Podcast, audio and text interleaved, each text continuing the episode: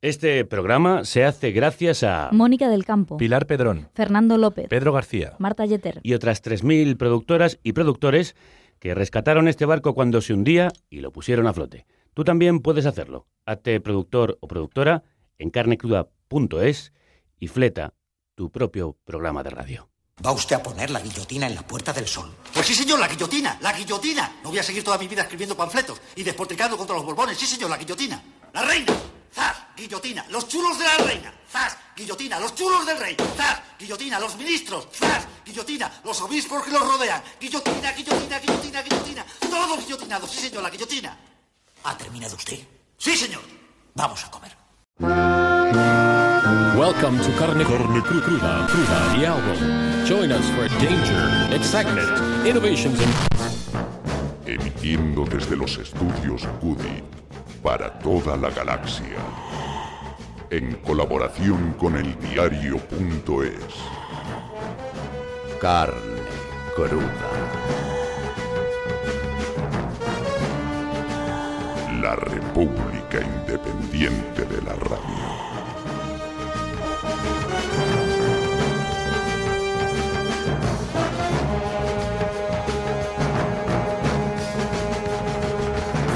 Un viejo velero de lujo que se cae a pedazos.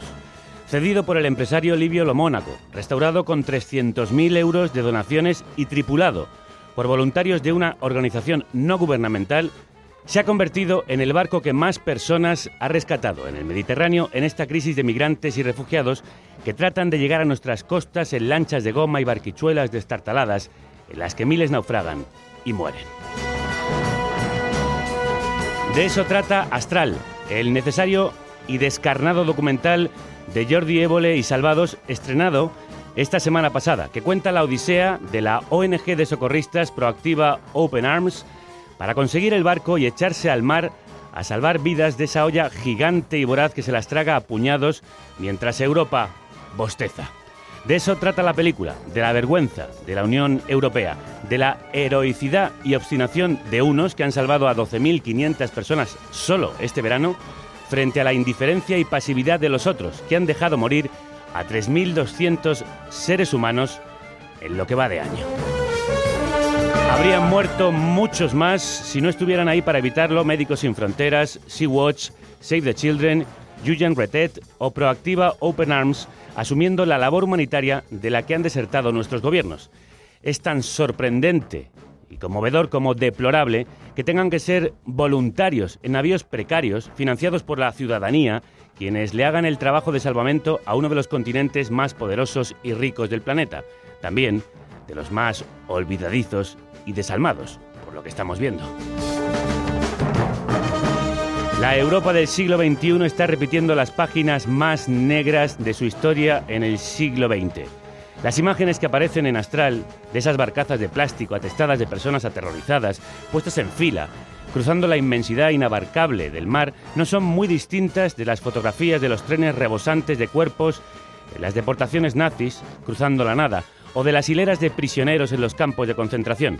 En ambas épocas, en ambas páginas, las mismas caras de agotamiento y terror, las mismas colas de gente en dirección a la muerte. Cuenta un periodista en el documental que muchas personas fallecen durante el viaje en las salas de máquinas en las que les hacinan, asfixiados por el dióxido de carbono de los motores. Sí, es lo que parece. Van a una cámara de gas. Otros caen al agua y ya no pueden regresar a la patera porque no saben nadar. Sí, es lo que parece. La barca de Caronte camino del infierno o del matadero. Familias enteras, varias generaciones, abuelos, padres, madres, niños, bebés algunos, han desaparecido ahogadas. Con ella se ahoga también la dignidad de Europa y de los europeos. De eso trata también Astral. Habla de ellos, de los que caen como chinches, pero también habla de nosotros, de quienes estamos dejando que caigan como si nos pareciesen chinches. Nos habla a nosotros. Nos pregunta por qué no hacemos más, por qué no hacemos nada, por qué no nos hemos plantado para exigir a nuestros gobiernos que actúen, ya, ahora.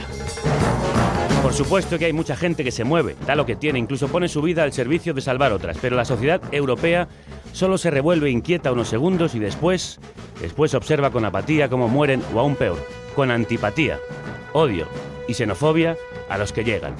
Las organizaciones y movimientos sociales que han movilizado a Europa contra la crisis económica, los partidos políticos y sindicatos que mueven masas para sus mítines e intereses, ninguno ha tomado la iniciativa de movilizarnos contra la matanza. No sé a qué están esperando, a qué estamos esperando. Los que vengan detrás nos preguntarán por qué no hicimos nada para detener este genocidio, si lo estábamos viendo, y tendremos que bajar la cabeza porque no sabremos qué contestar. Bob Dylan, el nuevo Nobel de literatura, lo dijo en esta canción. El barco de los hombres sabios nos recordará que el mundo entero está mirando. Like the stillness in the wind before the hurricane begins, the hour that the ship comes in, and the sea will split and the ships will hit, and the sands on the shoreline will be shaking, and the tide will sound and the waves will pound, and the morning will be a breaking.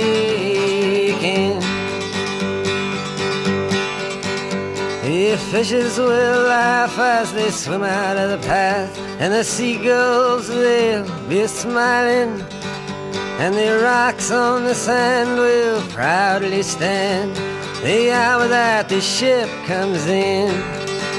And the words that are used for to get the ship confused will not be understood as the spoken. For the chains of the sea will have busted in the night and be buried at the bottom of the ocean. A song will lift as the mainsail shifts and the boat drifts onto the shoreline. And the sun will respect every face on the deck the hour that the ship comes in. And the sands will roll out a carpet of gold for your weary toes to be a touching. And the ship's wise men will remind you once again that the whole world is watching. Rudérrimos días, bienvenidas y bienvenidos a la carnicería sonora asociada al diario.es. La República Independiente de la Radio que emite a través de casi 40 emisoras nacionales e internacionales FM y online y de nuestra propia web carnecruda.es donde encontraréis todos nuestros podcasts, blogs, vídeos musicales, secciones y la viñeta que nos regala Juan Gallego gracias al patrocinio de Cana y sobre todo a los productores y productoras que habéis fletado este barco pirata. La tripulación de bucaneros de las ondas surca las procelosas aguas para llegar hasta el puerto de tu oído. Eva López y Roberto García en el timón de sonido, María Baena y Estefan Grueso pescan en las redes sociales y controlan la web, Paz Galeana es nuestra almirante en la pública comunicación, Álvaro Vega el grumete en prácticas y Manu Tomillo y Rocío Gómez los marineros encargados de los guiones y la producción de esta chalupa que dirige a la deriva Javier Gallego. But they'll pinch themselves and squeal and they'll know that it's for real. The hour that the ship comes in. And they'll raise their hands, saying, We'll meet all your demands, but we'll shout from the bow, Your days are numbered. And like Pharaoh's tribe, they'll be drowned in the tide, and like Goliath, they'll be conquered. Una ola de gente, una marea, se levantará cuando el barco llegue y hundirá a los enemigos en el mar. Desaparecerán como la tribu del faraón y como Goliat serán conquistados cuando el barco llegue. Canta en When the Ship Comes Bob Dylan, el nuevo premio de Premio Nobel de Literatura, en aquel mítico disco The Times They Are Changing, los tiempos están cambiando. Están cambiando porque hay barcos que se levantan sobre las olas, están cambiando porque un bardo del pueblo es ascendido a las cámaras de la academia. Lo que hace falta es que también lleguen arriba, a los despachos, los barcos cargados de gente desamparada, como el Astral, a ver si al sostener a esos niños asustados y ateridos, a nuestros gobernantes les vuelve a palpitar el corazón que un día se les detuvo. Jordi Évole, crudos días. ¿Qué tal, Javier? Muy bien, encantado de volverte a saludar. ¿Por qué es importante contar la historia de Astral? Porque había que mirar hacia esa zona del mundo, hacia, hacia, esa zona del Mediterráneo, que nos pilla tan cerca y parece que tan lejos a la vez. ¿Qué te impresionó a ti, a ti al ver esa inmensa balsa, esa inmensa olla que se traga a tanta gente?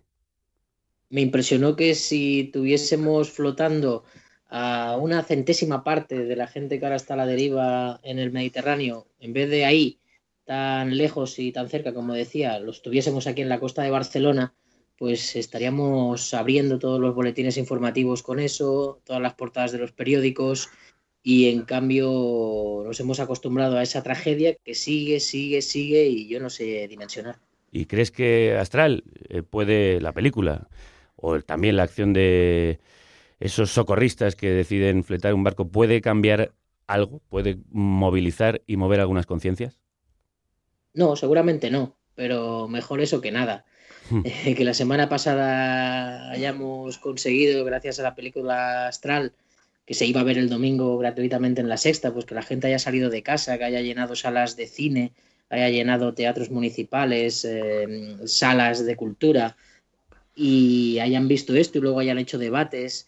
No sé, es poner tu granito de arena, que, que no va a cambiar las cosas definitivamente, ni mucho menos, pero como mínimo, como mínimo que no se diga que no lo intentamos. No, y como mínimo ha visibilizado algo que, como tú decías, es invisible. El reportero más famoso de la televisión de este país ha decidido cambiar el formato junto a su equipo y desaparecer casi en ese estreno de Salvados memorable para que de esa forma viésemos a los invisibles del Mediterráneo.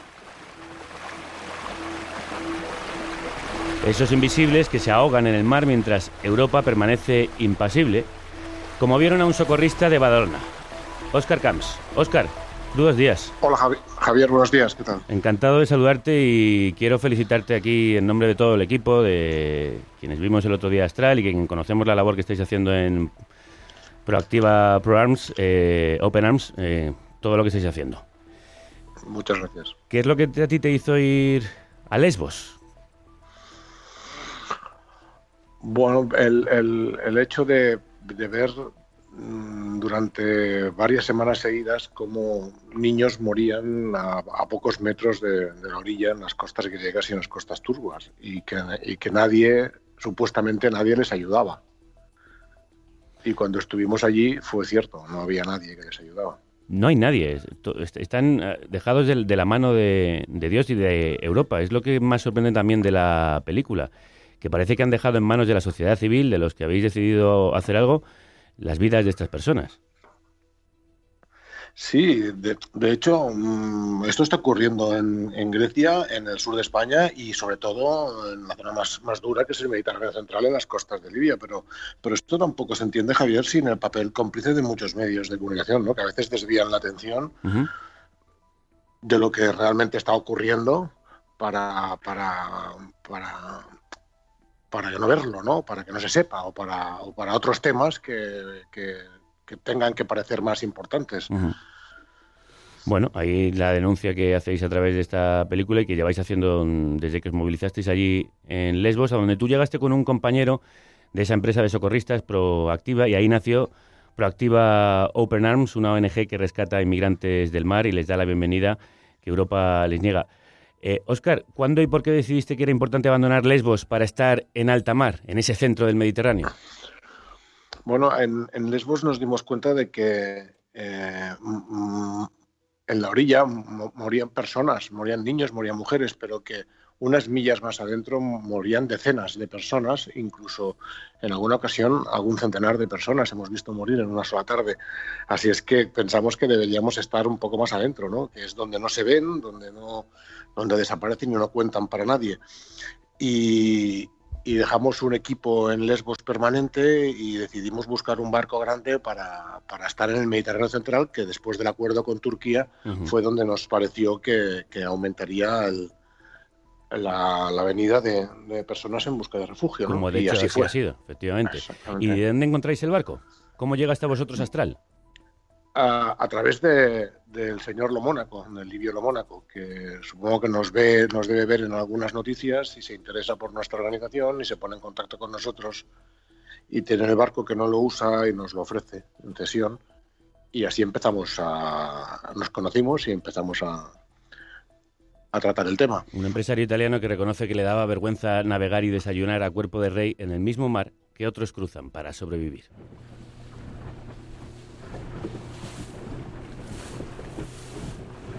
Estás solo. No ves nada. It's too hard. Es muy duro. No food, No hay comida, no water. no hay agua, hasta que vinisteis a rescatarnos. Somos socorristas y fuimos a Lesbos y vimos muchos naufragios. Debíamos tener un barco para estar en medio del mar. Y no sé por qué dije yo, madre mía, yo tengo un barco que no uso, imagínate si ellos lo pudieran aprovechar. Si encargamos refugiados, la tripulación se tendrá que confinar aquí. Lujos cero, fuera. Ayer llovió como si embarcáramos una ola y ahora el barco tiene que funcionar por cojones. Y, y- y no funciona. Aquí el astral, el astral, me recibes cambio. ¿A dónde? Sí, la situación son dos dinghies aparentemente fuera. En total unas 400 personas. Es heroico, es, es muy bestia.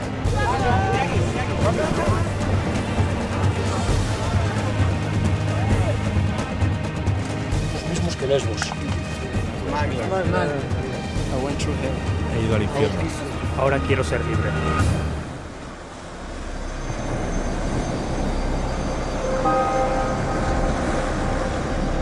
Un barco de lujo restaurado para salvar a los más pobres.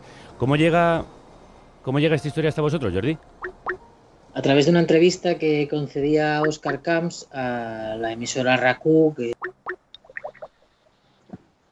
Hola, ¿hemos perdido la comunicación? Sí, me parece que hemos Sí, se cortado. ha perdido la comunicación. Pues, eh, Oscar, vamos contigo. ¿Qué es lo más...? Escuchábamos a, a dos de esas personas que van a esas barcazas de plástico hablando de lo, de lo más duro que tienen que sufrir. ¿Qué es para ti lo más duro por lo que pasan estas personas?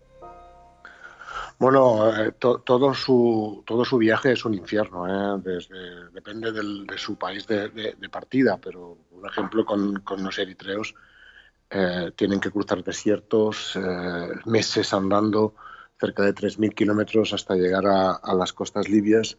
Y cuando llegan a este país, que es un país que está eh, actualmente descompuesto y, y en, y en guerra civil, pues bueno, allí son tratados como esclavos, ¿no? Su color de piel les hace mm, ser eh, prácticamente escoria y los, y, los, y los esclavizan durante mucho tiempo hasta que no les queda otra que huir y huyen de la única manera que pueden, que es a través de las, de las mafias que los lanzan al mar en estas embarcaciones que tan precarias nos parecen cuando las vemos en, Sí, ¿no? televisión.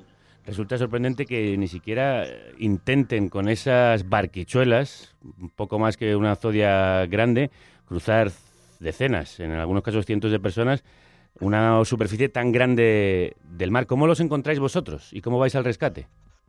Bueno, de hecho, ellos creen que llegarán a Europa y Europa está a más de 270 millas de, de- Libia. Entonces, ni tienen combustible, ni sus, ni sus embarcaciones están preparadas, ni siquiera aguantarían para, para- para ese viaje larguísimo, ¿no? que serían tres o cuatro días de, de- de navegación. Eh, las- les, les ponen poca gasolina para que queden en medio del mar, en, en aguas internacionales, fuera de las aguas libias a la espera de que tengan la suerte de ser avistados y recogidos por alguna embarcación que esté por allí o que pase por allí. ¿no? ¿Y qué hacen las embarcaciones de los países eh, europeos hacia los que se dirigen estas barcas? Bueno, a, a ver, aquí hay, hay un par de operaciones eh, militares, la operación, Sof- la operación mm, Sofía y Tritón. Una es para, para la custodia y el control de las fronteras de exteriores de Europa y la otra operación es para el control del tráfico de personas y la persecución de las redes de, que trafican con personas. Pero es que estas personas vienen, vienen con embarcaciones sin traficantes, vienen eh, ellos llevando la propia embarcación sin conocimiento alguno. Por lo, por lo tanto, a, a este respecto po- po- poco hacen, eh, a, a excepción de, de- de eliminar estas embarcaciones una vez son rescatadas las personas y quedan, quedan a la deriva en el mar. Estas embarcaciones las eliminan. ¿no? Eso sí, claro, una vez rescatado a todo el mundo y, los, y son embarcados en, en las embarcaciones oficiales, son llevados a tierra, a Sicilia, mayoritariamente. Lo que hemos conseguido también rescatar es la comunicación con Jordi Évole. Jordi. Hola. Pues no, parece que no lo conseguimos tener. Pues vamos a seguir eh, recordando algunos de los momentos más intensos de Astral, ese documental que se estrenó primero en cines y cuya recaudación eh, va directa íntegramente a Proactiva Open Arms y que después eh, se ha podido ver en televisión.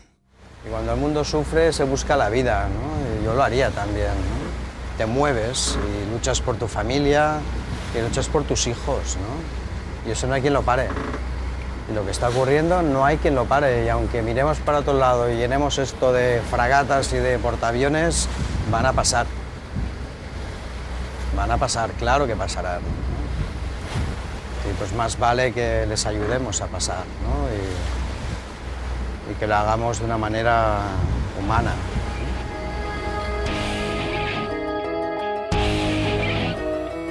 Van a pasar. Lo que hay que intentar evitar a toda costa es que mm, queden atrapados en las aguas y, y mueran. Eh, Oscar, mm, habéis ayudado a más de 12.000 personas este verano, según podíamos ver en el documental, pero ¿cuántos astral hacen falta para evitar más muertes en el Mediterráneo?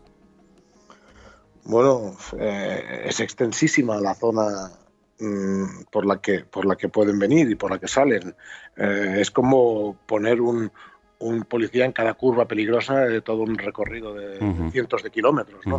Eh, no es una- yo creo que, que no pasa por ahí, aunque sí que tiene que haber un, un- un plan de salvamento, eh, sí que es necesario que cambien otro tipo de políticas exteriores y el tipo de, de consumo, y un consumo más responsable nuestro, que a veces este consumo irresponsable puede generar miseria en terceros países y actuaciones en origen también harían falta, ¿no?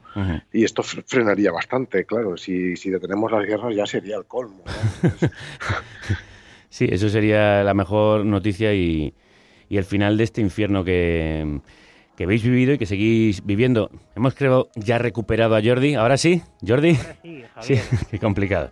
Sí, sí. Bueno, te preguntaban, pues precisamente de eso estamos hablando, de lo más complicado para esas personas que cruzan el mar. Hay una cosa que me ha parecido mm, pues hermosa por parte del equipo que habéis hecho el documental, es que por primera vez en Salvados casi desaparecéis para que sean ellos los que, los que hablen y los que se muestren, tanto los rescatadores como los rescatados. ¿Qué es lo que más, te ha- más poderosamente te ha llamado la atención de todo lo que habéis vivido estos días? No, lo, lo que dices de, de desaparecer, desde luego que el equipo no ha desaparecido porque ahí tiene que haber uno o dos cámaras y, y- y tienen que reflejar lo que está pasando y el que desaparezco soy yo porque creo que cuando no es necesario que esté no, no se tiene que estar y yo ahí sobraba totalmente, excepto igual en las entrevistas más más ortodoxas, ¿no? Porque son las que hago con Óscar, con Andreu o con Ricardo García Vilanova. Eh, lo demás era observar, ver lo que pasaba, ver esas caras, ver esos gestos de cuando se suben a la, a la barca de, de rescate, o incluso de cuando suben al, al barco, a- al astral, y, y escucharles, escucharles que sinceramente nos hubiese encantado poderles escuchar mucho más, pero el, el, el periodo que permanecen en el astral es corto como para poder ahondar más en, en sus historias porque hay que proceder enseguida al traslado a un barco mayor, en este caso era un barco de la Marina Alemana, y, y así poder vaciar el astral y seguir rescatando. Si es que eh, la, la, la cosa es tan sencilla y tan cruda como Mm. eso. Claro, pero tan crudo que no aparecen esos barcos europeos de salvamentos solo hasta el momento final en el que recogen a, a los rescatados casi como si fueran delincuentes. Lo hace un militar completamente emboscado y con una metralleta y les cachean al subir a ese barco. Sí, esa imagen es, es demoledora. Sobre todo porque, porque tú en ese pequeño espacio de tiempo que, que has estado con ellos eh, a bordo del astral, que igual pues son un par de horas, eh, tres horas, eh, ya has empatizado, o sea, ya, ya te han explicado su vida, tú ya sabes de dónde vienen, por qué están ahí, eh, lo que han sufrido. Claro, cuando toda esa empatía desaparece de golpe y porrazo, cuando van al barco, en este caso, de las administraciones, cuando ese barco sigue los protocolos, pues que seguiría eh, un guarda de seguridad en un aeropuerto, cualquiera, ¿no? De, de, y ahora, pues como quien pasa por el arco detector de, de metales, ahora te voy a cachear, ahora voy a ver si, si llevas algún arma. Claro, cuando tú acabas de hablar con ellos y te dicen, es que vengo sin nada, vengo sin nada, porque es que no tengo nada. No es que, es que no tengo nada, vengo con lo que tengo. Y, y en cambio, a pesar de, de eso, ves que, bueno, en estos barcos siguen esos protocolos, Sí. pues se, se- se te cae el alma a los pies. Así es, y no ha hecho falta que lo subrayarais, porque es suficiente con ver aparecer uno tras otro los dinghies repletos de gente, los flotadores que traen como si fueran chalecos salvavidas, sus miradas de pánico, su sonrisa de agradecimiento o la ternura de ese pequeñajo que lo primero que hace cuando el socorrista le da un chicle es partirlo, para compartirlo entre los dos. Basta con eso para que se te rompa el alma también y que por un lado también se te restaure el corazón porque hay gente como Oscar y como mm, Proactiva Open Arms tratando de salvar vidas día tras día. Oscar, te han premiado como Ciudadano Europeo 2016 en la misma Europa que blinda sus fronteras. ¿Qué sentido tiene ese premio? Bueno, no si han premiado a la organización, yo la represento en, ese, en esa recogida, pero bueno, eh, cuesta encontrarle un sentido a un premio, ¿no? Yo siempre digo lo mismo, ojalá lo hubiera merecido la Comisión Europea, no, no una ONG que no debería existir. Eh, aunque a veces te das cuenta de que, bueno, incluso dentro del organismo europeo, pues bueno, los, los, europarlamentarios creo que tienen muy poca competencia al respecto a este tema. así es que, que, bueno, quizá también podría ser una, una señal de, de, de protesta de, de, los propios europarlamentarios el hecho de que nos nominaran eh, todos, los, todos los europarlamentarios españoles por unanimidad, nos nominaran a nosotros quizá también es un reflejo para que la Comisión vea que, bueno, pues que, que hay contradicciones dentro de, de, la misma Europa, ¿no? Quizá, ¿eh? me, me, gustaría pensar eso. Tú dices en el mismo documental que alguien no está haciendo lo que tendría que estar haciendo y que no es ni tan difícil ni, ni tan caro. ¿Estás muy decepcionado con la no respuesta de Europa? Bueno, eh, por supuesto, decepcionado no. Simplemente, pues creo que esta no es la Europa por la que nuestros antepasados, nuestros abuelos han, han estado anhelando y, luchando, ¿no? Ni, ni, ni los valores eh, que siempre, que bueno, que siempre han destacado, ¿no? Ni, ni, estamos cumpliendo con los acuerdos de Ginebra, con la Convención de Ginebra, ni, ni estamos cumpliendo con los derechos humanos. ¿no? Mm. Así es que quizá deberíamos exigir a esta Europa pues, eh, que se replantee un poco. Mm. Eh, cuál es su papel en, en esta crisis. Jordi, ¿no, ¿no, te impresionó, no te alucinó, no te indignó que un barco como el Astral, que se caía casi a trozos, que se ha tenido que restaurar con el dinero de donaciones de la gente, tripulado por voluntarios que han dejado sus vidas para salvar otras, mm, sea quien esté haciendo lo que tendría que estar haciendo Europa? Sí, sí. Eh, a ver, una cosa no quita la otra la, lo emotivo de, de, de, de, la historia es que precisamente haya gente que se arremangue como se han arremangado la gente de Proactiva. Open Arms. O sea, eso no, no, no hay que quitarle ningún mérito a eso. Creo que, no, no, por supuesto. Es, es, hay que aplaudirlo eh, y no parar de aplaudirlo. Claro, si eso además sirve para que en contraste veamos la dejadez de funciones de las administraciones europeas, claro, todavía pone más en ridículo a esas administraciones europeas, a esos gobiernos, y más en valor el trabajo que está haciendo no solo Proactiva, sino también otras organizaciones como, como Médicos Sin Fronteras, como Sea-Watch, uh -huh. eh, como SOS Mediterráneo, que están ahí, que están currando y que están haciendo lo que tendrían que hacer otros. Uh -huh. Pues para ver lo que hacen, o mejor dicho, lo que no hacen nuestros mandatarios europeos, vamos a entrar en los despachos, como hace el Profundo especial de eldiario.es, el gran fracaso que analiza los antecedentes y consecuencias de la política europea y que apela a los valores, pero va dejando que calen mensajes como el del primer ministro húngaro Víctor Orbán. Por favor, no vengáis. ¿Por qué tenéis que ir de Turquía a Europa? Turquía es un país seguro. Quedaos allí. Es arriesgado venir. Definitivamente es mejor para tu familia, para tus hijos, para ti mismo quedarte. El gran fracaso es un completo trabajo multimedia que analiza la política europea frente a la mayor emergencia humanitaria desde la Segunda Guerra Mundial. La semana pasada, otro cine, el del Palacio de la Prensa de Madrid, se llenó para verlo y escuchar un debate organizado por nuestro medio asociado y coordinado, entre otros, por la periodista Gabriela Sánchez. Hola compañera, crudos días de nuevo. ¿Qué tal, crudos días? Eh, ¿Las ideas de Orbán han ido calando en el discurso europeo? ¿Se han extendido más allá de las fronteras de Hungría?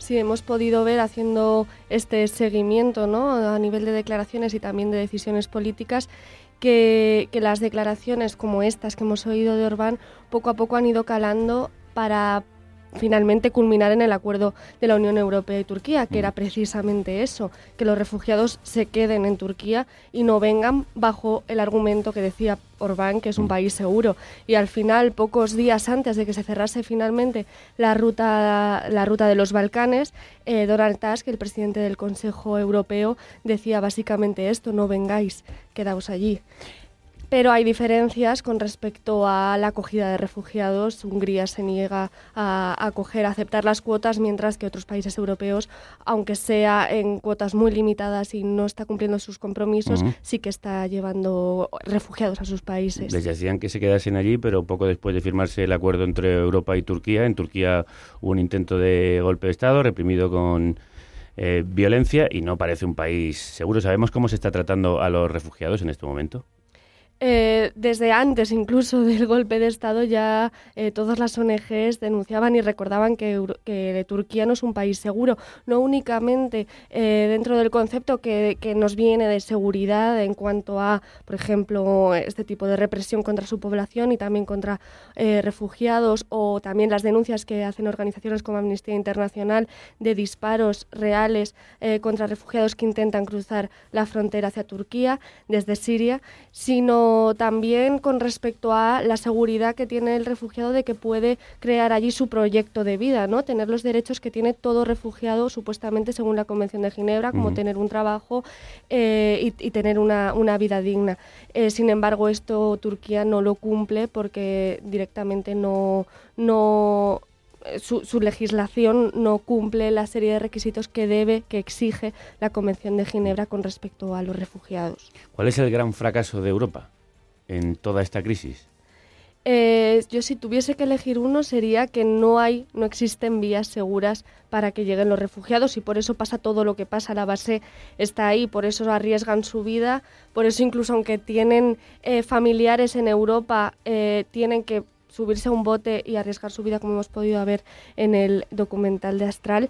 Y, también realizan esas rutas peligrosas y pagan a traficantes y enriquecen a las propias mafias contra las que dicen luchar eh, para cruzar determinados países dentro del territorio europeo, porque no consiguen eh, todas las aspiraciones que, necesitan, que no es más que un trabajo para poder sobrevivir y no depender de los estados en el país al que llega, que suele ser Italia o Grecia. Si hubiese vías seguras, eh, todo esto se reduciría bastante. Una de esas vías más peligrosas, nos lo contaba antes Oscar, es la ruta de Libia, que sigue siendo uno de los lugares eh, por los que más pasan y donde más mueren. Como cuenta Yamal, un joven somalí que también protagoniza el gran fracaso ese especial del diario.es en colaboración con Oxfam Intermón.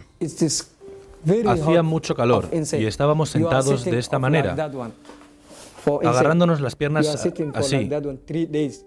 Durante tres días no comíamos ni bebíamos. Nos pusimos contentos el día en el que el barco italiano nos rescató. Eh, tres personas murieron, dos mujeres embarazadas y un chico enfermo de malaria. Conseguimos llegar 397 personas a Italia.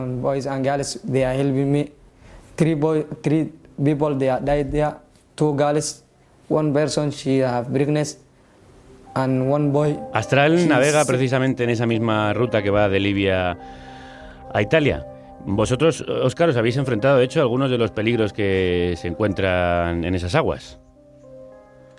Bueno, mm, mm, no, los, no los hemos eh, percibido como peligros, aunque sí que en algún momento hemos, hemos tenido la, la, sensación de, de inseguridad por, por, ser abordados por, por alguna de las embarcaciones que se hacen pasar por guardacostas, que no sabes bien bien si son guardacostas o, o, no, porque como el país está como está, pues cualquier persona como armada puede, puede venir y decir que representa a cualquier gobierno de los tres que intentan hacerse con, con el poder. Así que esto ocurre, aunque no ocurre a menudo, pero sí que nos hemos encontrado en tres o cuatro ocasiones en mm. estos cuatro meses. Mm, otro de los puntos más, calientes y mm, que nos toca más de cerca, además a nosotros, es el de Ceuta y Melilla, una de las rutas que, están eligiendo ahora para, para, entrar aquí. ¿Cómo sigue la situación allí, Gabriela?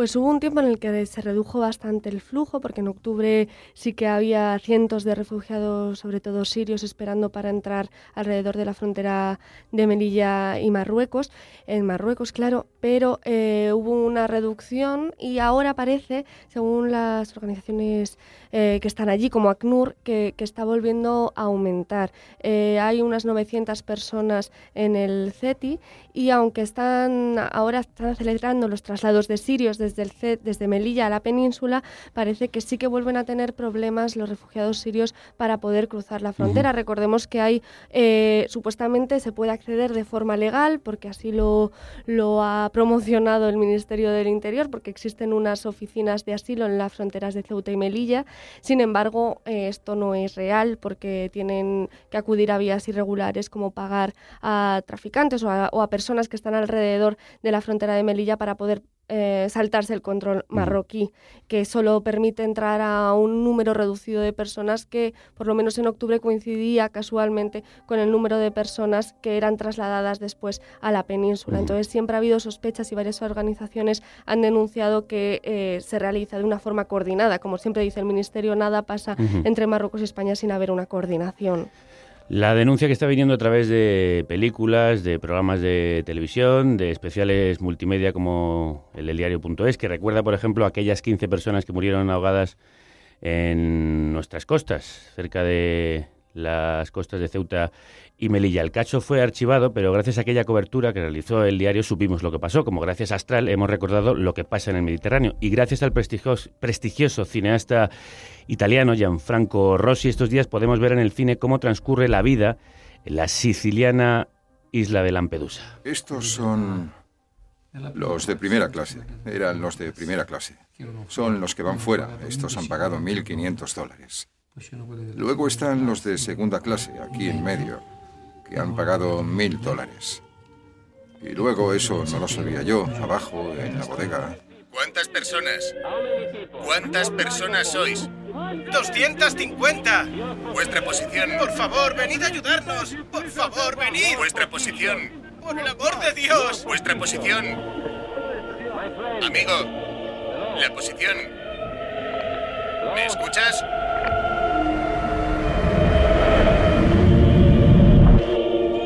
Allí en Lampedusa, Gianfranco Rossi ha rodado su último documental, Fuego en el Mar, con el que ganó el Oso de Oro en el pasado Festival de Berlín y que, como él mismo le contaba a Francesc Miró, nuestro compañero también del diario.es, no propone una solución, pero sí puede crear conciencia.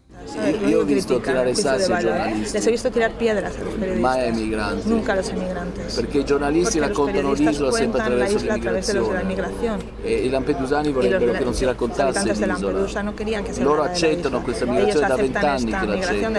E nessuno li ha mai aiutati. E quando io ho chiesto al, al dottore cos'è questa solidarietà, ¿qué es esta solidaridad? ¿De dónde lui mi ha viene? risposto, noi siamo un dijo, popolo di pescatori. Somos un pueblo de pescadores. E i pescatori accettano y tutto los quello che viene pescadores dal aceptan mare. todo lo que viene del mar. Ed è una bellissima risposta. una hermosísima Forse anche noi respuesta. dovremmo imparare a essere Incluso también pescatori nosotros nel nostro deberíamos tratar de ser pescadores en nuestro estado, en nuestra. Os recomendamos leer la interesante conversación que Francesc Miró mantuvo con Gianfranco Rossi. Está colgada en el diario.es. Eh, todos estos especiales, las películas que estamos viendo, de las que os estamos hablando, ¿creéis que puede cambiar algo las políticas que está llevando a cabo Europa, Jordi? Van a poner el granito de arena que te decía antes. Eh, cambiarlo lo va a cambiar la ciudadanía. La concienciación de la ciudadanía es la que puede hacer cambiar las cosas. Solo si los políticos ven que realmente este problema nos importa, ellos cambiarán sus políticas. ¿Tenemos que salir a la calle o qué, qué hacemos? Hombre, pues sería una manera, por ejemplo. O sea, desde luego que las manifestaciones que ha habido hasta ahora a favor de la acogida de refugiados eh, no han sido mm, mu- multitudinarias. O sea, hemos, hemos tenido manifestaciones que han estado bien, pero pero no no no han sido aquello que digas, ostras, aquí hay una reacción popular, una reacción social muy grande y entonces eso mm, puede obligar. Y, y si no les obliga con manifestaciones, Claro, el voto tampoco les está obligando a cambiar sus políticas. Claro. Porque, bueno, eh, lo estamos viendo en Europa, lo hemos visto en Austria, lo hemos visto en Alemania, en Hungría, en Inglaterra y lo hemos visto en España. Entonces, eh, creo que necesitamos dejar de tener siempre el ejemplo, pues los que yo te acabo de poner, es decir, el ejemplo de Alemania, de, de Austria, que igual son los más utilizados. Yo creo que en Europa necesitamos un ejemplo de signo totalmente contrario. Es decir, un país que haga una política de acogida de refugiados eh, aperturista, eh, totalmente revolucionaria a- a- en cuanto a lo que hasta ahora hemos visto, y que en ese país ese gobierno no se ha, no se ha castigado en las urnas. Claro. Cuando eso suceda, eh, veremos que se puede hacer y que tampoco eh, viene luego una hecatombe electoral, que es, desgraciadamente, lo que más le preocupa a, a- a los gobiernos que están en el poder, que, que- que están siempre gobernando a golpe de encuesta y a golpe de resultado electoral. Mientras ellos vean que según qué tipo de política con los refugiados da mal rédito electoral, no lo pondrán en práctica. ¿Existe ese país, Gabriela, del que está hablando Jordi? ¿Hay alguno que sea modelo para evitar, o para acabar con este fracaso europeo? Bueno, siempre se habla de Canadá por precisamente por las vías legales que sí que ha abierto, como por ejemplo eh, su política de reasentamiento. Eh, tiene un sistema que, aparte de destinar recursos públicos para atraer a refugiados desde determinados campos como por ejemplo en Turquía o en Líbano o en Jordania, también son los propios, la propia sociedad la que se compromete a traer, a, a pagar todo lo que necesite a una persona refugiada durante X tiempo hasta que esta persona se integre. Busca diferentes maneras para, para que incluso sin fondos suficientes, aunque también los pone, eh, se llegue a más, ¿no? Eh, puedan acoger a más. Claro, eh, el tema es que ningún país europeo cumple todo eh, las políticas de refugiados. Ideales que deberían eh, establecerse según organismos especializados. No hay ninguno, y los hemos estado mirando, eh, que, que sea el, la perfección dentro del sistema de asilo, pero sí que hay eh, políticas aisladas como esta de Canadá, pero por ejemplo en Canadá no llega la migración que llega en otros países, Claro. eh, que, que sí que se podrían tomar como ejemplo para poder llegar a, a construir ese estado ideal o esos estados ¿Se ideales. espera ¿no? una reacción de Europa? ¿Hay, a la vista un cambio de, de modelo y de mentalidad de lo que se ha hecho hasta ahora? Porque el, el problema sigue creciendo. Es decir, en nuestras fronteras se van acumulando las personas, los campos de refugiados empiezan a no dar, eh, no poder dar cabida a tanta gente y siguen muriendo personas. se, se va viendo que todo lo que van haciendo y que al final todas las políticas y decisiones reales, como el acuerdo de Turquía, eh, siguen sin funcionar y siguen llegando personas. Sí que ha cerrado prácticamente la ruta de Grecia, pero está en el aire si va a continuar el acuerdo o no, porque prácticamente no han, no han expulsado a, a refugiados como, como se habían comprometido. Entonces, eh, está demostrado que sus políticas no funcionan, pero por otro lado, las declaraciones políticas van en el camino de continuar por este, por este trayecto. Es decir, se está hablando de hacer un acuerdo parecido eh, del de Grecia con la ruta de Libia a Turquía. Yo no tengo muchas esperanzas porque parece que no quieren cambiar. En esa ruta de Libia se mueve el Astral, contra viento y marea, este velero que se recuperó gracias a la ayuda de muchos ciudadanos y de esa asociación proactiva Open Arms, a la que pertenece Oscar, y como se cuenta en el documental que emitió Salvados, que fue visto por 2,7 millones de espectadores este domingo y que ha llenado 130 salas en toda España. Lo recaudado irá a Proactiva Open Arms. ¿En qué lo vais a invertir, Oscar? Eh, ¿Qué vais a hacer con ello? Pues continuar con nuestra misión. Mientras, mientras la sociedad civil nos respalde de esta manera, nosotros seguiremos eh, haciendo lo que creemos que debemos hacer, que es mm, bueno, conservar el derecho básico y fundamental, que es el derecho a la vida. Que independientemente de lo que ocurra en tierra, pues siempre decimos lo mismo, no hay que dejarlos morir en el mar. Así es que allí nos encontraréis, en el mar. Gracias por ser nuestras manos y también a veces nuestra conciencia. Oscar, un abrazo muy fuerte para ti, otro para Jordi y Gabriela, muchísimas gracias. Gracias a vosotros. Gracias, Javier. Gracias a todos. Gracias a todos, Javier. Abrazos muy fuertes. Os despido con esperanza. Así se llama este tema que ha juntado a un cantante africano en- con la formación de Nueva Orleans NMB Afrobeat Experience. Este tema cierra su disco, es el único no cantado, pero es tan hermoso y es tan esperanzador que quería despedirme con él.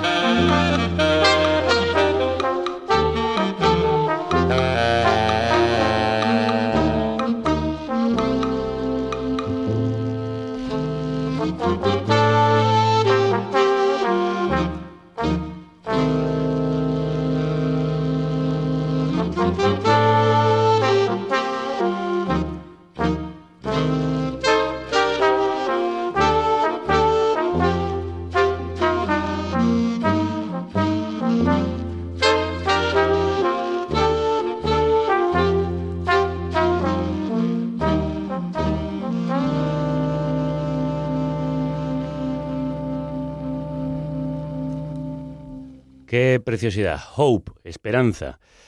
Y nos la da este tema que cierra Permanent War, la guerra permanente. Así ha titulado su disco, este ensemble que se ha juntado, eh, la NMB Afrobeat Experience, con el cantante nigeriano Sirjan. No habéis podido escucharle hoy, lo escucharemos en uno de los temas del resto del disco que pincharé próximamente. Pero hoy quería que sonase esta esperanza frente a esa guerra permanente contra la que canta Sirjan en este disco con furia y con fuerza.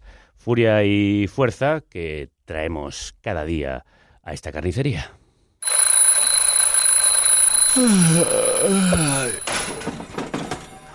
Carne cruda madruga.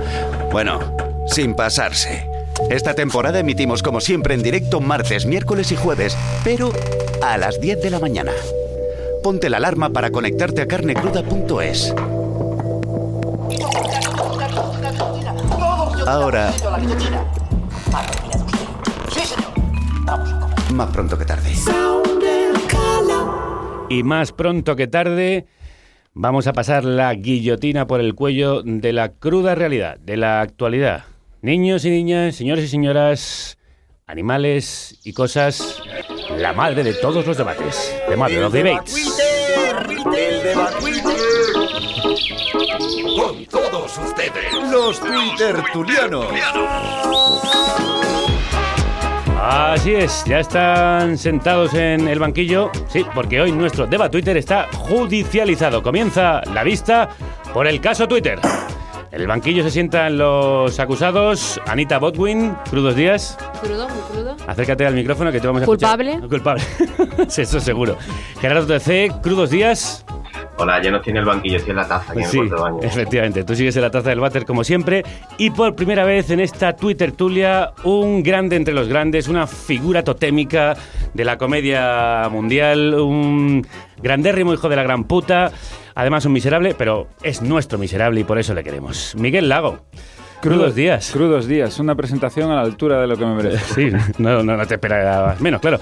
Arroba soy Miguel Lago en las redes donde podéis seguir. Estás aquí para compensar tanto rojerío, porque por si no lo sabes, esta tertulia es más roja que el polípuro del No, lo sé, lo sé. De todas maneras, eh, bien, estoy a dos cabreos de empezar a, a- a respetaros como opción. Fíjate lo que te estoy diciendo.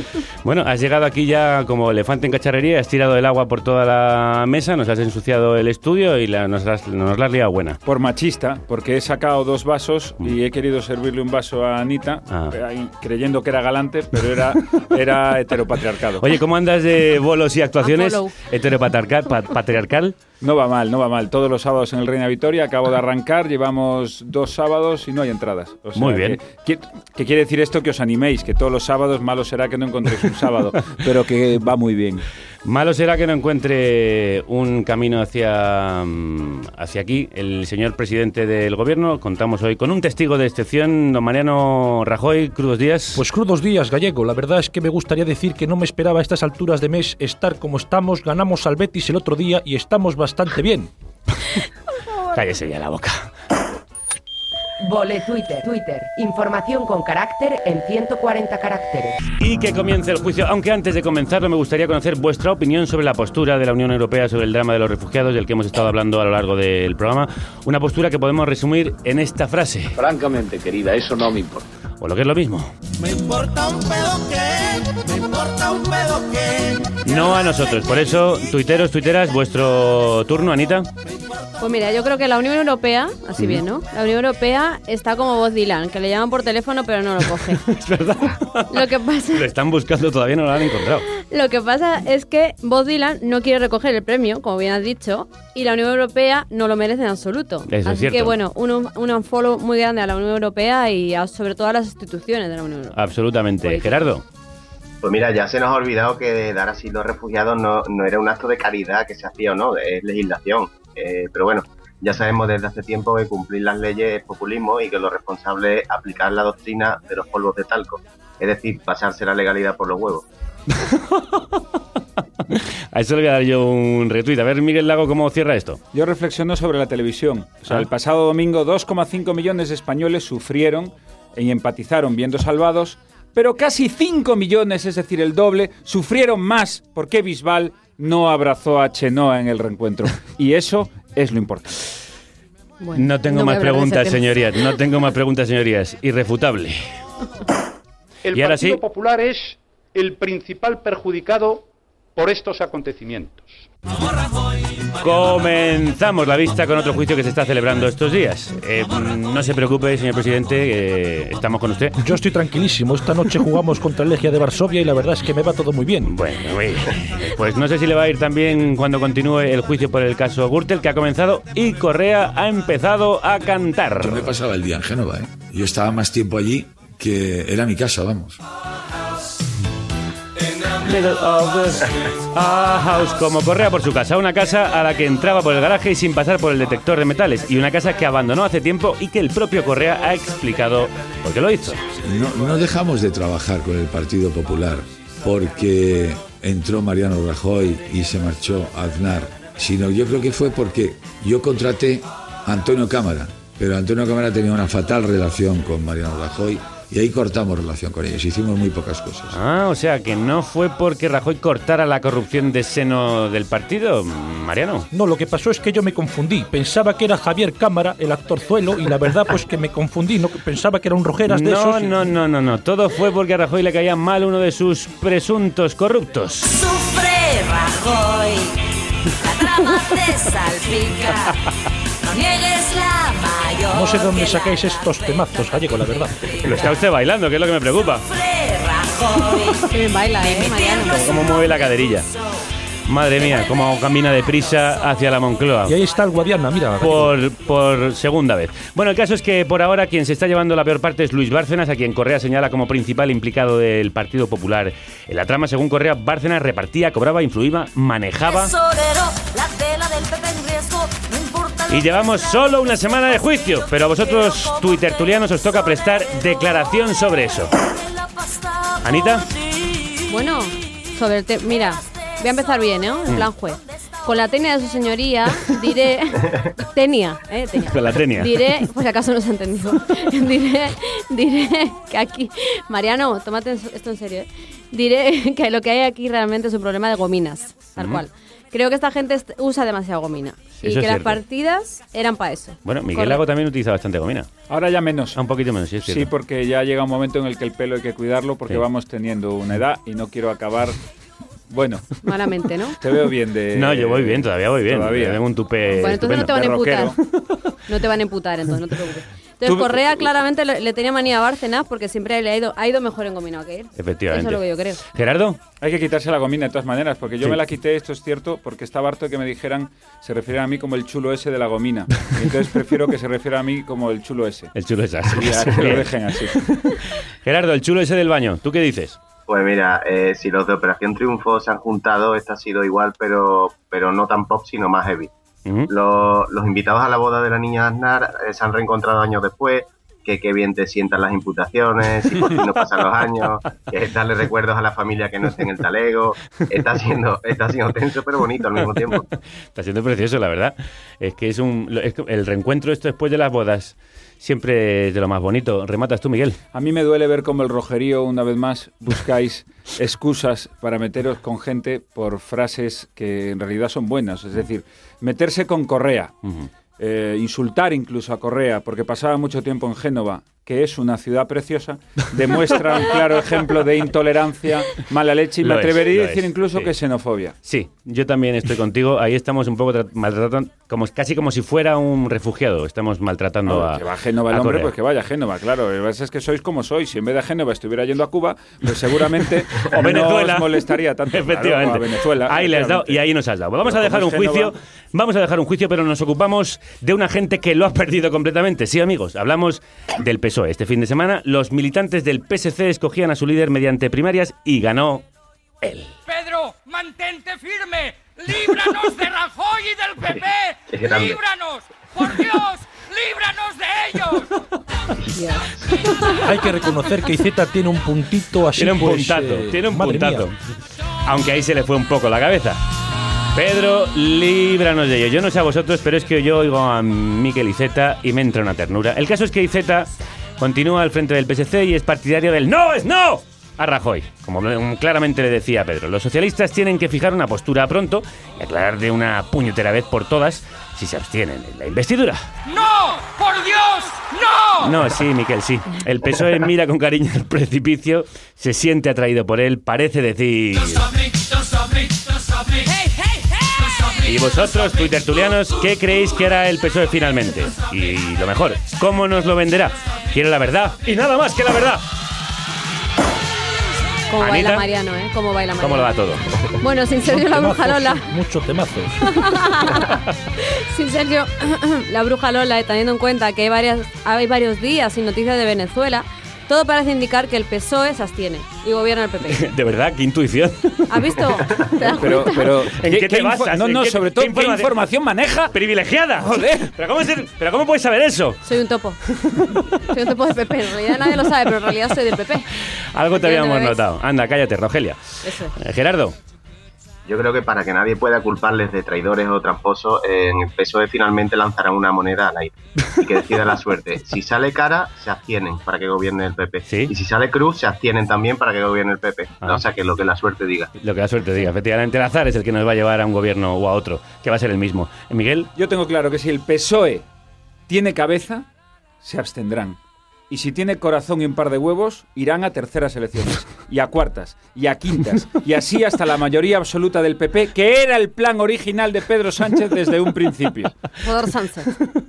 No hace falta llegar ni a la sexta. ¿eh? Yo creo que en la cuarta la mayoría absoluta, las terceras incluso te Sí, diría, sí, sí, del con- PP está asegurada. no habría- no habría Con tanto español, muy español y mucho español. 8 millones de votos Ya, hacen ya, falta. ya, ya. Gallego. Vamos a levantar, vamos a levantar la sesión unos minutos para callar un poco a Mariano Rajoy, que se viene arriba con facilidad, parece Miquel Iceta, y así nos tomamos además el bocadillo de la mañana que nos prepara Alfonso Latorre y que hoy precisamente trata de estos espinosos asuntos.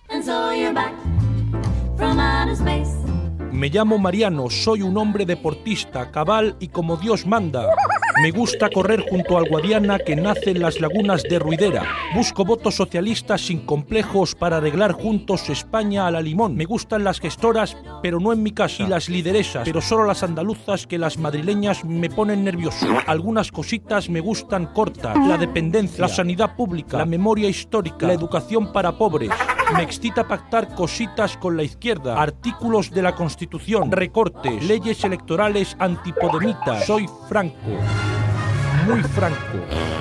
Me gusta mandar mensajes de ánimo por SMS, echar mano a la caja de las pensiones, recoger sobres, expulsar inmigrantes. Y renovar el partido. Esto es broma. Soy muy de respetar los derechos de la gente menos catalanes, invertidos, mujeres y rojos en general. ¡Viva el vino! ¡Viva el vino! ¡Viva el vino! No me gustan las frases largas que luego me hago un lío y luego es el alcalde el que quiere que sean los vecinos el alcalde. Soy muy de premiar a los amigos por los servicios prestados, con embajada, puestos en el Banco Mundial. Si tienes un partido dividido, le debes muchos favores al IBEX 35 y tus perspectivas de voto tienden a cero, eres lo que busco. Un pelele para que se me arrime. Te trataré con cariño. ¿Quién quiere abstenerse por mi partido? ¿Quién quiere investirme presidente? Will Ay, pues nosotros no. Yo Mariano. lo intento gallego, por mí que no sea, voy a todas las plataformas posibles para, bueno, Con solucionar y desbloquear el país. con nosotros no cuente. Nosotros ya hemos dictado sentencia eh, con este bocata de carne cruda, pero ha llegado el momento de que los twittertulianos hagan sus alegaciones. Marchando una de hashtag. Vamos con esas preciosérrimas etiquetas que resumen en pocas palabras, otras muchas. En esta temporada otoño-invierno se llevan los juicios. Juicios para el corrupto moderno, de derechas, liberal, predominan, sí. Además, las formas desenvueltas, informales y sobre todo el color negro. Tengo una tarjeta negra. Eso es, amigos. Hablamos ahora de las tarjetas negras, ese asunto feo y salchichero. Lo consideré plenamente legal y Ya, lo ya. sigo considerando. No cabe la menor duda, es plenamente legal.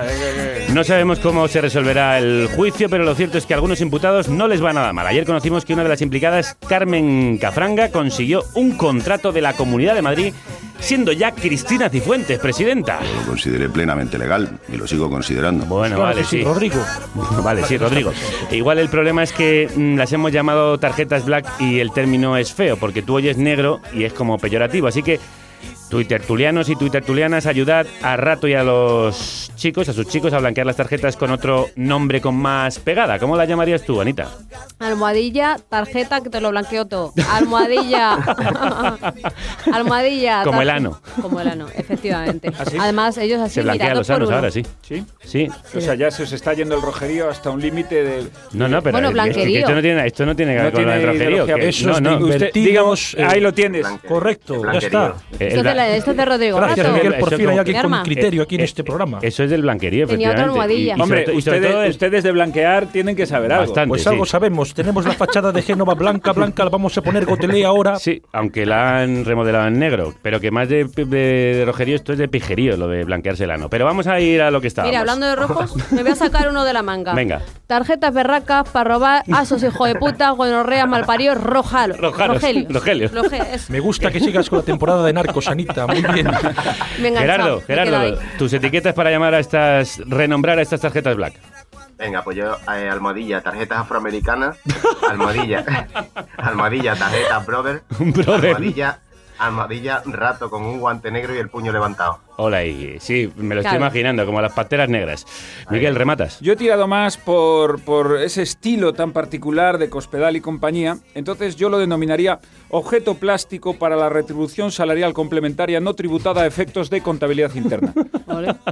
Pues te ha quedado muy bien, bien, yo esto lo que- y estudiado te, es. te- te ha faltado solo el, solo el simulado en diferido. Sí, sí, sí, ha quedado, ha quedado bien. O tarjetas PMSC, por mis santos cojones, que eso ya Pero es más vulgar. Es Pero, más también, vulgar. pero bueno, contraído el Pero PMSC. cuando- es más sí. efectivo. Tarjeta P, ¿cómo era que se lo voy a decir a Soraya en la próxima reunión? PMSC, Gracias, por mis muchas santos gracias. cojones. Díselo también a Susana Díaz, que lo vaya sabiendo también. plenamente legal y lo sigo considerando. Bueno, sí, efectivamente. Cruzamos ahora el charco para hablar de alguien a quien lo negro no le gusta mucho. Bueno, ni lo negro, ni lo mexicano, ni los gays, ni los derechos de las mujeres. Nadie te quiere, pinche Donald Trump. Habla. Efectivamente, hablemos del pinche güey, hijo de puta, Donald Trump. Donald Trump. Sí, Homer, Donald Trump. El candidato americano que se haya puesto en contra de a todos los colectivos que uno puede imaginarse. Las últimas revelaciones sobre su acoso a las mujeres están hundiendo al republicano en las encuestas, de lo cual nos alegramos. Y Hillary Clinton parece que le saca cada vez más ventaja. Los americanos, por cierto, que eligen susto o muerte. bueno, twittertulianos eh, y twittertuliana, Donald Trump, Trump os necesita. Ayudarle a encontrar lemas de campaña. Anita. Almohadilla, plata o plomo, almohadilla. Me he quedado, me he quedado. Está, no, No, no, avanza. ahí, ahí- ahí lo has petado, pero ahí lo has petado. Plata o plomo. plata o Deja de, deja de ver narcos, de todas maneras, sí. No, si ya lo he dejado, pero me he quedado. Y luego, Vale. almohadilla, si tú me dices ven, yo lo odio todo. Que no sé si le queda algo por odiar. Donald Trump. Donald Trump, efectivamente. ¿Qué La dices? persona que mejor dice Donald Trump es Antonio Banderas. ¿Así como lo dice? Dice Trump. Trump. Trump. Trump. Bueno, a ver qué tiene que decir de Donald Trump eh, el señor Gerardo TC. Pues mira, mis lemas serían almohadilla vota Trump, almohadilla vais a morir todos, almohadilla es en serio, almohadilla vamos a mudarnos al campo. Sí. O a otro, o a otro planeta. Miguel. Yo he preparado ya para carteles. carteles Ah, ah, muy bien. Sí. A ver. Por- tengo dos. Para captar el voto femenino, que ahora mismo está perdiendo. ¿Quién lo está perdiendo a- Sería, sí. vota Trump para que los culitos de las americanas no pasen hambre. Madre ¿Eh? Muy bien pensado. Pues, eh, pues la campaña de Ese Trump me lo guardo me con acepta. Feijó, que también está de Eh, muy sí. buen ver. Y luego tengo otro para captar el voto latino. Porque vamos a ver. Casi me da miedo, ¿eh? No, no, no, vamos a ver. Donald Trump tiene, tiene dos problemas. Todos lo sabemos. El voto femenino y el voto latino. Ah. El voto latino sería con ese eslogan. Sí. El voto femenino, perdón. Y para captar el voto latino, ¿qué te parece este? A ver. Vota Donald Trump, panchito de mierda. O sea, Pues sí, coño. A él le Además, gusta. Agarrándole de la Sí, solapa. claro. Como de, ¡Panchito de mierda, hijo de puta! ¡Vota a Donald Trump! y, y la- y ya Lo le veo llevan al señor ese de medio cowboy que le Pues pegó sí, una, claro que sí, el una- fontanero. una hostia a uno en un meeting. Un mucho español. Donald Trump te oiga, ¿eh? Donald Trump te oiga. Te digo una cosa, yo, porque estoy aquí en Madrid Mm. y no, esto ahora mismo yo allí, Lo petas. yo gano dinero con Sí. esto. O No, sea, no, muy mal se me tiene que dar El para que sueño Trump americano en no dos me eslóganes, contrate. De hecho, haciendo el hijo de puta, Gonorrea está haciendo bastante dinero, Miguel Lago. Seguimos con tipos indeseables, de esos a los que les harías... El unfollow de la semana. Ay, qué tiempos estos, ya no tienes que aguantar a los plastas y a los indeseables. El desprecio más absoluto está solo al alcance de un clic. Las redes sociales nos unen mucho más a todos. Dejar de seguir. Pues eso, es el momento de mostrar vuestras fobias. ¿A quién le giráis la cabeza esta semana, Anita? Yo es que he hecho muchos unfollows esta semana. He ¿Sí? tenido una semana muy dura. Algunos de mis seguidores lo sabrán. ¡Gonorrea! Máximamente, gonorreamente. Y luego, bueno, pues el más gordo se lo hago a los abrefáciles. ¿Ah, sí? Porque nunca han sido abrefáciles. Aquí que tengo un humorista seguramente habrá tratado ya este tema. No porque tengo ya más nivel. O sea, que eso, Ah, se gracias, hacía, ¿eh? eso se hacía a mediados de Muy los bonito, 80. ¿eh? Es que eso se hacía a mediados de los 80. O sea, espera, acabas que de no te llaman abre fácil si no se abre fácil. Pues- ya lo hemos superado. Pues no hemos cambiado. Lo hemos superado. eso. Pues no hemos superado nada porque sigue siendo igual. Y entonces, exijo Siguen sin ser a ver fáciles. que se suprima esa frase. El ave fácil es patriarcado, perdón. Mira, aquí hay mucho machirulismo, ¿eh? Venga. Que no, que es broma. Y nada, esto es un fraude, como el móvil extremeño este de la, boye- de la bellota, ¿no? Que al final ha sido made in China. Iba a decir de la bollera. ¿te has dado Bueno, Cosas que me estáis de- de liando. rojeras. Me estáis Están todo liando. el día pensando con lo vuestro heteropatriarcado. A ver, eh, Gerardo TC. eh, Es mara- perdona, que Sí. Anita tiene toda la razón. Lo del Sí. móvil ese de la bellota es maravilloso. Sí. Es comprar Maravilloso. móviles por 150 euros, ponerles una pegatina y vendérselo a un anormal por 300. Qué y, está, y criticamos a ese muchacho. Eso es un emprendedor, mucho español y muy Y español. muy español, Pues claro sí. claro. Eso es, eso Claro, es sí. extremeño, muy extremeño y mucho Muy extremeño. bellotero. Muy bellotero, Gerardo. Pues mira, yo, yo hoy me he puesto serio. Yo le hago un follow a los mandatarios europeos que por pasar de los derechos humanos hacen que gente como los de Proactiva Operans se tengan que echar al agua a salvar personas. Ese es mi follow. Bien, bien, bien dicho, alto y claro. Miguel, remata. Sea, ahora, ahora meto un chiste yo, ¿no? Sí, claro. ¿Cómo es? Espera, O sea, Gerardo, ¿qué- que lo ha dejado serio. ¿Qué hostia estamos haciendo, Gerardo? Lo, está- lo ha dejado un poco Pues yo le voy a hacer un un poco follow, abajo, te va a que sorprender, te va a, sorprender. A. Pablo Iglesias.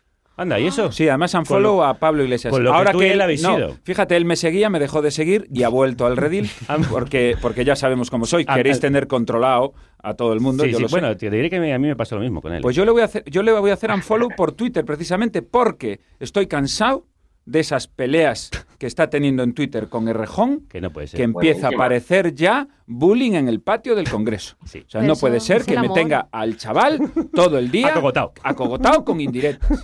¿eh? Que yo tengo Tiene el núcleo además- alrededor No, frío. Y le está y ojo que hay un rumor que dice que le que se ha juntado, se ha juntado, cuidado, Pablo Iglesias con Rufián y en el patio del Congreso le han quitado el dinero del bocadillo. Y esto tengo que Eso confirmarlo. es pero cierto, está te lo digo pasando, yo, ¿eh? me lo dijo el otro día Soraya, que nos vio por ahí. Claro. Que le han quitado a Rejón el dinero del cierto. bocadillo en el patio del Pues a Congreso. Y eso no está bien. ¿eh? Así se está Y quedando. eso no está bien. No, bueno, es que somos comunistas y hay que repartir. Claro. Bueno, y, y después de repartir cera, vamos a pulir la cera. Queridos tu- tuiteros tronistas, comienza ahora follows and follows y viceversa. La Twitterpedia. Así vamos a ir terminando. Esta es la sección donde nos vais a contar quiénes son. Seguro que ya tenéis escogido a quién recomendáis seguir, pero yo os voy a proponer este personaje. Yo ahora mismo estoy en una etapa, al menos actualmente, que me centro en la explosión de la imagen y en la explosión del placer Es maravilloso. divino Es terrenal. la Tania, ¿no? Y bueno, en Ramos. beber mucho y en drogarme. Drogarme.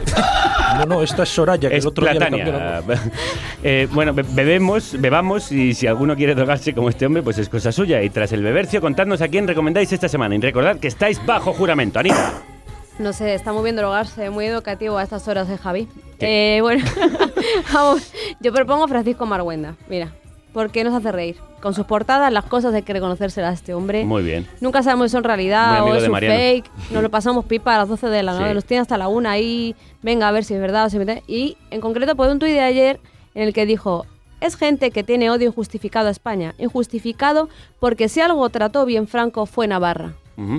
Eso fue lo que muy dijo bien ayer dicho, el señor. muy bien. Muy No, bien, que ¿verdad? habla- habla los claro. cogollos de Tudela, Eso y los supongo. pantanos. ¿Eh? Los cogollos de Tudela. Gerardo. Pues mira, yo recomiendo un tuit de Indigenica que dice, por fin una tarde de mantita y peli, aunque me miren mal los compañeros de trabajo.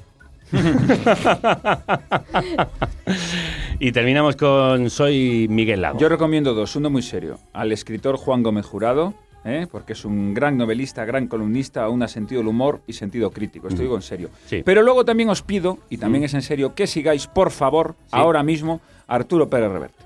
Porque Arturo Pérez Reverte Nunca hemos dejado ahora mismo está teniendo una Yo sí. pelea Yo sí. a navaja con el académico Paco Rico. ¿Ah, sí? Bueno, pero ya- parece a la triste, parece a la triste. Pues ahí. resulta que bueno, escribió un artículo este Pérez Reverte hablando del desdoblamiento del lenguaje, compañeros, compañeras, nosotros, Ujú. nosotras, pero lo enfocó de manera académica. Y entonces el señor Rico le contestó, que es otro académico, experto en Cervantes, le contestó directamente con vejaciones e insultos personales. A lo que Arturo Pérez Reverte ha contestado como solo Arturo Pérez Reverte puede hacer. Puedes. Y es una auténtica maravilla. A mí me recuerda cuando se empezaran las peleas de gallos de raperos.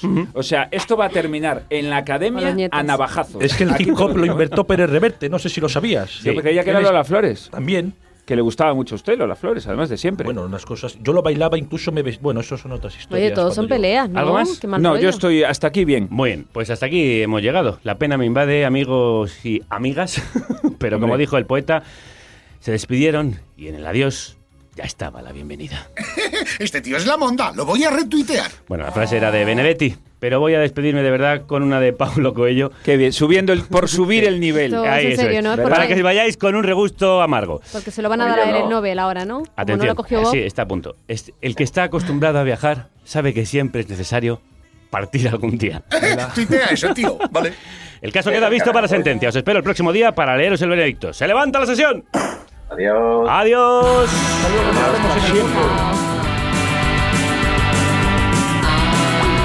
Ya se van estos ultracuerpos que han invadido esta carnicería. Hablas como ella, andas como ella, pero no me quieres como me quería solo ella.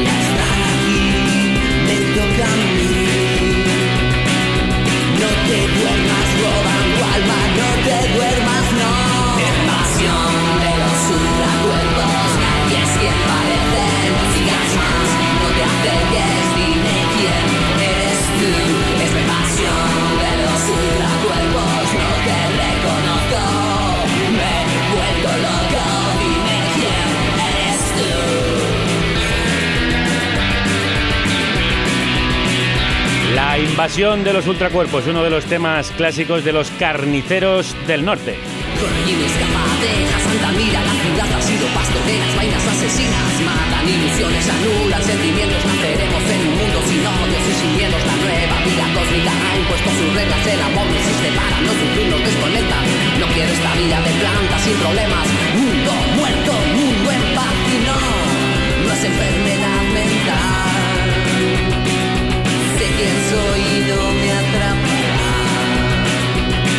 Son los carniceros del norte que han cumplido 10 años, 10 años de la carnicería. Así se titula el disco que recoge sus grandes éxitos como La invasión de los ultracuerpos.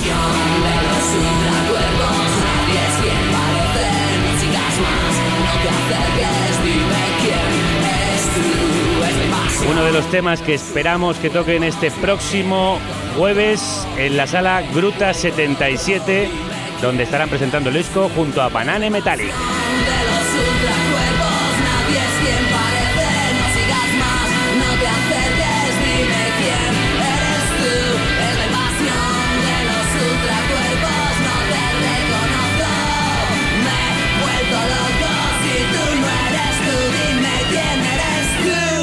Nosotros somos los carniceros de las ondas. Desgraciadamente, como si fueran ultracuerpos que nos invaden, así son tratados los refugiados, los migrantes, las personas que tratan de llegar por distintas vías, casi todas ellas muy peligrosas, hasta nuestro territorio.